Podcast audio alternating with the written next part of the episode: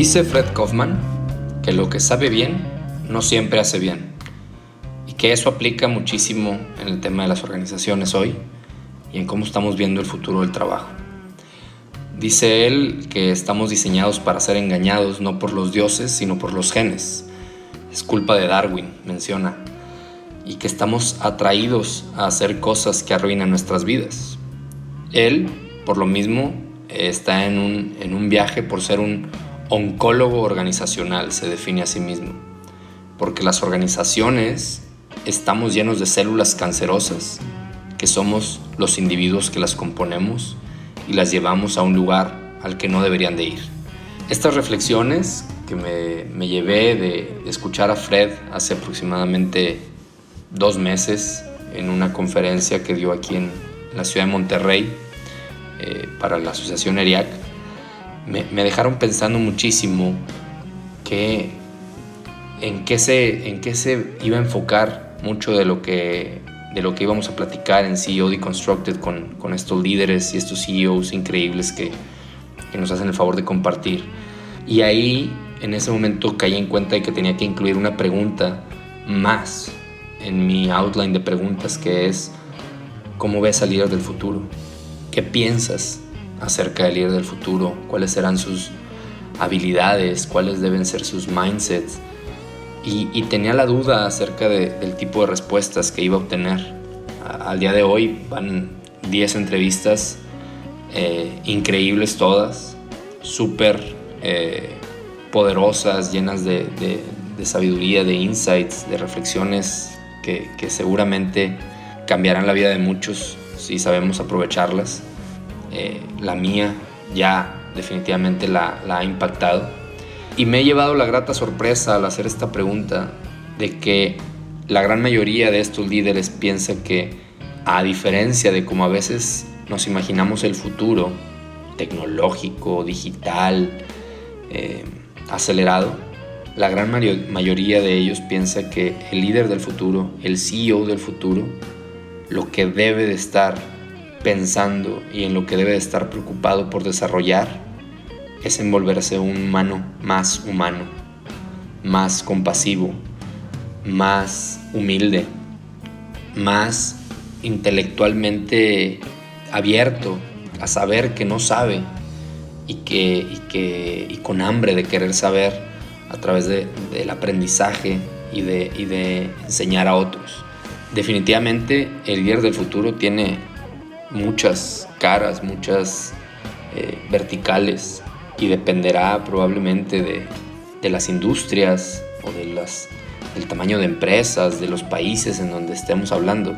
Pero creo y espero que todo apunta a que necesitaremos CEOs mucho más humanos, mucho más cercanos a esos seres que somos cuando nacemos, conforme crecemos nos manifestamos en tantas cosas como el amor, la creatividad, la imaginación, la compasión, la camaradería, la empatía, y la vamos perdiendo conforme vamos volviéndonos supuestamente más grandes, maduros.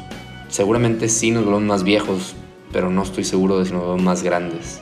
Y bueno, estas reflexiones, este, este primer minisodio, que pretendía ser otro, créanme, íbamos a hablar de, otro tema que hablaremos más adelante, mucho más, eh, menos eh, elevado, no sé, Creo que esto no tiene nada de elevado, pero pudiera parecer que estoy hablando un poco de, algo no tan aterrizado al día a día o a que mañana podamos hacer algo al respecto, pero sí podemos hacer algo al respecto, pensar en esto, cuestionárnoslo, pensar cómo somos como líderes cada uno de nosotros o a qué tipo de liderazgo aspiramos o a qué tipo de empresa esperamos, para qué tipo de empresa esperamos colaborar, que quienes estén a la cabeza sean como grandes CEOs de, transformaciones digitales, de largas jornadas de trabajo y, el típico CEO de guerra, que es ese comandante que, nos invita a,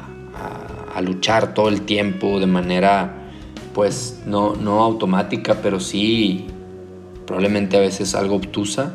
O queremos un CEO que aún en tiempos de guerra sepa ser un ser humano compasivo, un ser humano consciente, un ser humano eh, sin un ego tan alto que no pueda ver por los demás.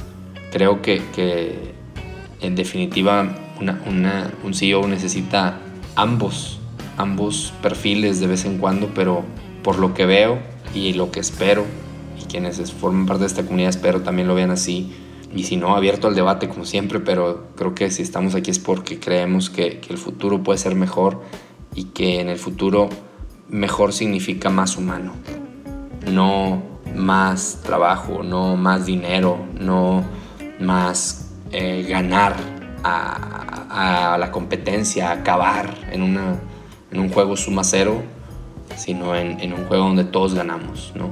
Entonces, pues bueno, este es, con este minisodio inauguramos la serie de, minisodios del podcast de CEO Deconstructed, donde les estaré compartiendo reflexiones dando doble clic a algunas de las cosas que nos compartan nuestros invitados, compartiéndoles un poco más de a lo mejor de un tema en específico para que eh, se robustezca el conocimiento y el aprendizaje. Pero quise empezar con esto porque conecta muchísimo, creo, con... Es, es un hilo conductor o es transversal a todas las entrevistas, afortunadamente, de las 10 grandes CEOs que hasta hoy nos han acompañado. Y pues qué fortuna encontrar ese patrón y ese común denominador.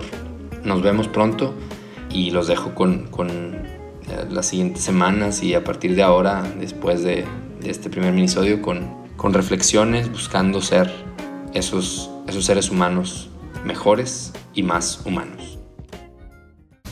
Gracias por acompañarnos en un episodio más de CEO Deconstructed. Por favor, ayúdanos a compartir en redes sociales lo que hayas aprendido eso despierta la curiosidad de otros y así logramos crecer esta comunidad de Learning Explorers de la que tú ya eres parte. Síguenos en Instagram como Dare to Learn MX, en Facebook, YouTube y LinkedIn como Dare to Learn. Escríbenos a podcastceo.com.mx y a mí particularmente me puedes encontrar en LinkedIn como Diego Laines o al correo diego.daretolearn.com.mx. De nuevo, muchas gracias y como siempre, Dare to Learn. En un mundo hiperconectado y veloz, las distracciones están a una notificación de distancia. Necesitamos algo más que solo gestionar nuestro tiempo o administrarlo. Necesitamos volvernos dueños de nuestro tiempo. Necesitamos time ownership. Time ownership es la experiencia que hemos creado para que la gente que pase por ahí aprenda realmente cuáles son sus prioridades, sus objetivos y de conectar la administración del tiempo del día a día con esas prioridades y objetivos de mediano y largo plazo una mezcla increíble de tácticas, técnicas, estrategias y experiencias de gente súper, súper exitosa en la administración y en la gestión y en el ownership de su tiempo. Visítanos en dertulearn.com.mx diagonal productividad para que veas todos los detalles del curso en línea o también por si quieres llevar este mindset a tu organización. Déjanos tus datos y con gusto te contamos cómo hemos ayudado a decenas de equipos y empresas a volverse mucho más productivos. Como agradecimiento por ser parte de la comunidad del podcast de Dare to Learn, te regalamos un código para que obtengas un 30% de descuento en el curso de Time Ownership en línea.